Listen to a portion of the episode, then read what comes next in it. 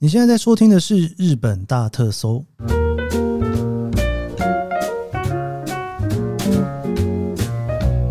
欢迎收听日本大特搜。今天呢是二零二三年令和五年的二月十三号星期一，天气晴吧？应该是晴。上个礼拜啊，那个我报完天气晴之后啊，就下大雪，真的算是我在今年在东京第一次看到的初雪。当然了，它不是日本的第一场初雪哦。第一场呢，在东京的初雪呢，我那一天完全没有看到雪。我相信有发了我 IG 的人应该都知道我那一天有多难过。不过上个礼拜五啊，我算是真的哈 很认真的看到了日本的第一场初雪哦，下了一整个早上哦。那本来说那一天会积雪啊，积个十公分，不过后来也没有积了哦。所以说就是下午啊就开始下大雨。那其实我自己家里面一开始是有积雪的，一早起来的时候就是大概积了大概几公分嘛，没有很厚了。一直到中午开始转成下雨之前呢，大概就是已经积到了大概六七公分。那开始下雨之后，那个雪就会变化哦，就会变得有点像是那种剉冰的那种感觉。你已经没有那种雪，然后化下去那种绵绵的啦，看起来好像很好吃的草莓棉花冰哦，那就有点像剉冰了哦。哎，好像听起来也不会太难吃的样子。不过，anyway，本来大家都以为啊，今年冬天就要结束了，下雪这件事情应该跟东京无缘哦。短暂的下了一下雪也是不错了，但是下午的天气真的是超级差，就是雨又大，然后又冷。很多那个在东京的朋友都跟我讲说，哇，早上有够浪漫，结果到了下午之后变成是一场灾难。哎，双压。OK，今天呢，我们不聊雪哦。呃，在上个月的时候呢，我有跟大家聊了一集。影集哦，叫做《初恋》，那很多人都非常喜欢那一集的节目，因为那一集真的也算是我花了一点时间啦，稍微研究了一下，说《初恋》这一部戏哦，到底为什么会就这样就爆红了哦？当然，在这部戏里面呢，有讲到一个非常重要的食物，叫做拿坡里意大利面哦，拿坡里糖。那拿坡里意大利面呢，你如果有在日本待过，可能一阵子哦，你应该有机会，比方说，因为你待比较久嘛，你就可能在便当里面吃到它哦。那或者是你来玩的话呢，你也有可能会点到它。不过很多台湾人啊，如果来日本玩，看到意大利面，可能第一个反应会是说：“哎，我来日本要吃日本食物，我怎么可以吃 拿破利糖呢？”哦，其实拿破利糖它不算是外国食物，它其实算是一个日本食物哦。我们今天就来聊这件事情哦。一个取名叫做拿坡里意大利面，但是它其实根本不是从意大利传到日本来的一个意大利面，拿坡里糖。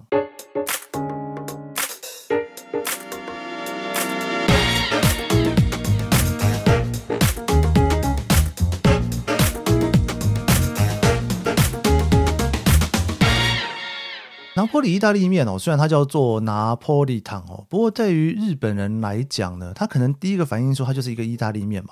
那在日文里面，我们通常讲意大利面，大家会用到两个词，然后一个是 spaghetti，一个是 pasta。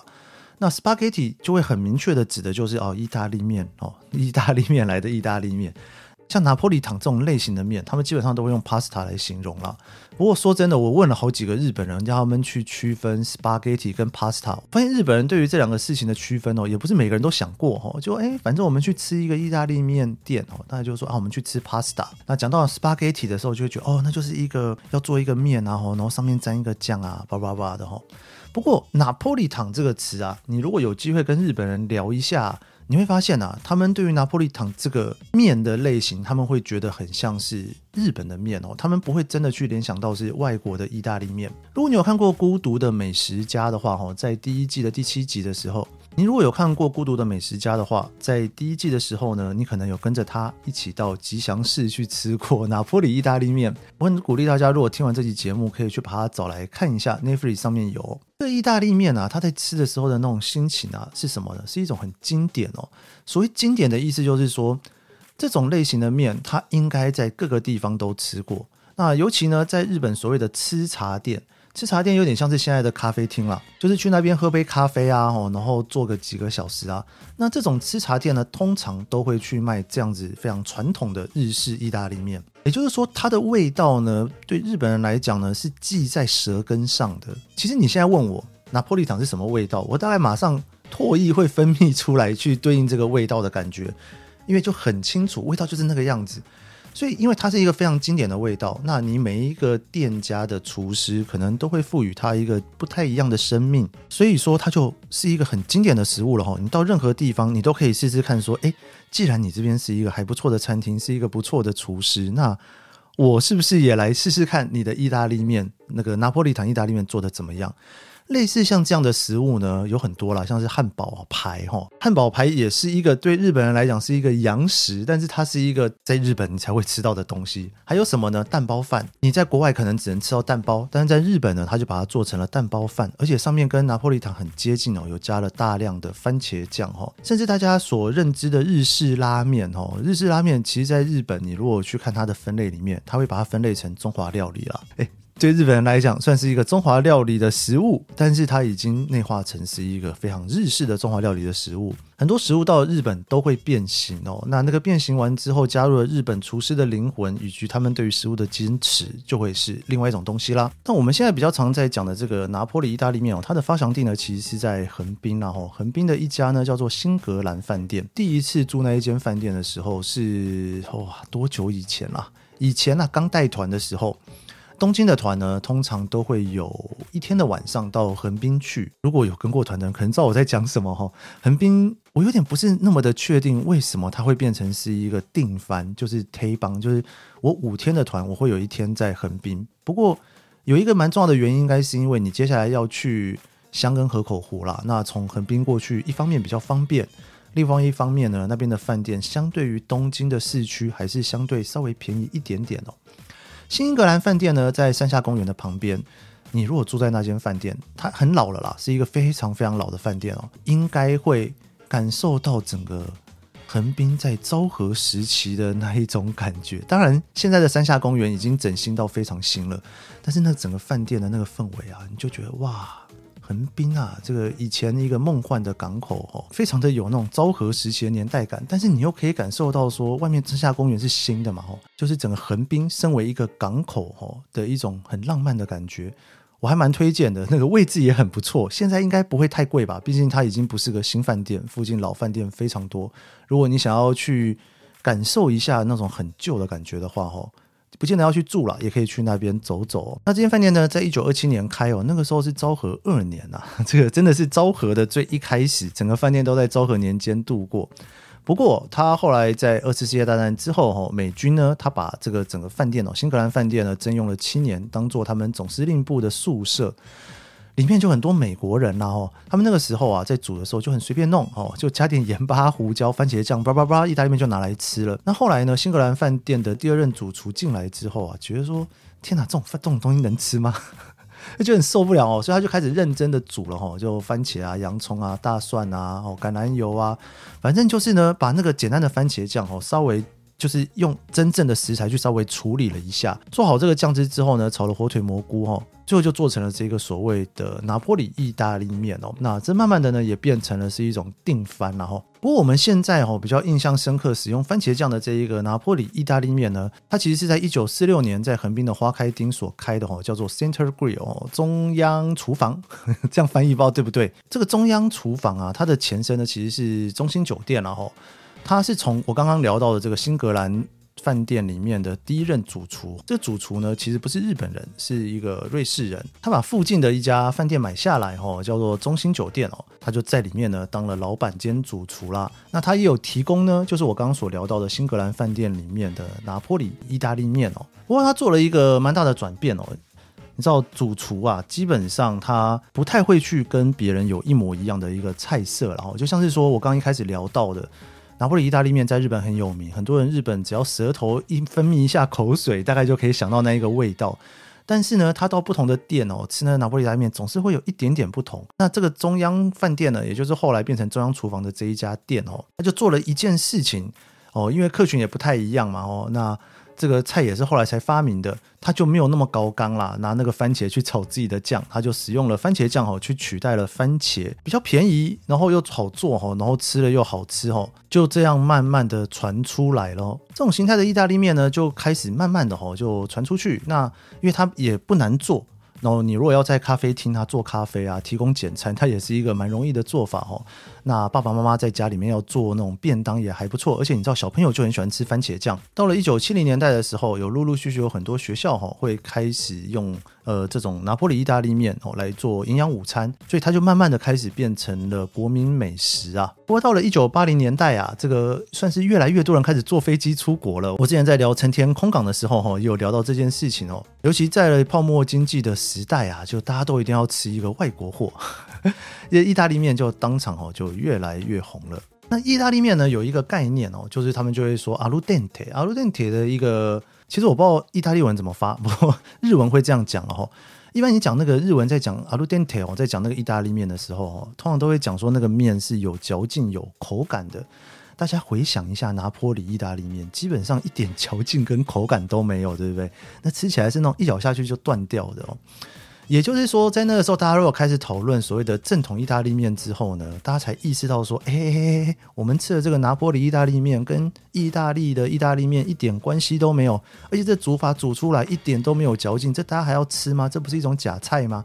哎、大家有没有忽然觉得很耳熟？这种事情好像常常到处都会发生，对不对？其实日本很多菜都跟外国菜不像了哈，那个。